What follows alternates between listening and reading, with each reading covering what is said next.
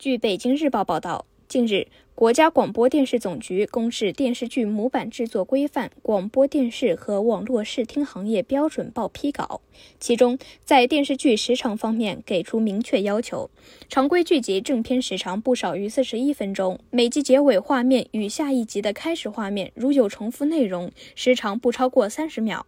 观众苦注水剧久矣。费时费力追更新，结果片头一通早就看过的前情回顾，片后一通不知所云的下集预告，掐头去尾，正经内容没剩多少。再加上某些电视剧本就剧情拖沓，要么充斥着冗长的回忆杀，要么各种无病呻吟的慢镜头，一集看下来更可能看了个寂寞。而且在总时长不变的前提下，电视剧的集数被无限拉长，动辄六七十集，一拖好几个月。种种怪象不仅消耗着观众的耐心和信任，也严重破坏行业生态。正片不够，预告来凑，背后是利益使然，更是水平所限。一方面，对制作方来说，电视剧的集数越多，通常意味着卖价越高，而想方设法给内容注水，会给贴片广告提供更多空间，买方电视台、视频网站也能赚得盆满钵满。特别是眼下，某些视频网站也乐得用这种挤牙膏、切香肠式播剧，套牢用户长期缴纳会员费、点映费。另一方面，很多电视剧压根儿称不上是创作，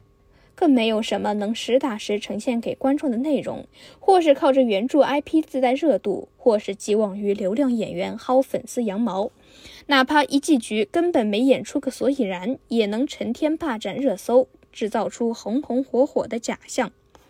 电视剧以剧情为主，本就是最底线的要求。从严打广播里插播电视剧，到倡导压缩电视剧集数，再到如今对单集内容分类限时，传递出行业标准日益规范的信号，也是倒逼出品方多花点心思在内容质量上。其实，细看近些年走红的优质国产影视作品，无不是以入题迅速、节奏明晰、剧情饱满而破圈；反之，注水的结果必然是翻车打脸。观众的眼睛是雪亮的，创作团队、播出平台不要心存侥幸、投机取巧。对影视剧来说，靠凑数、靠顶流挣快钱的时代早就一去不返。满足基本时长要求只是第一步，用高品质创作彻底挤干水分，才能不被市场嫌弃抛弃。感谢收听羊城晚报广东头条，我是主播徐静。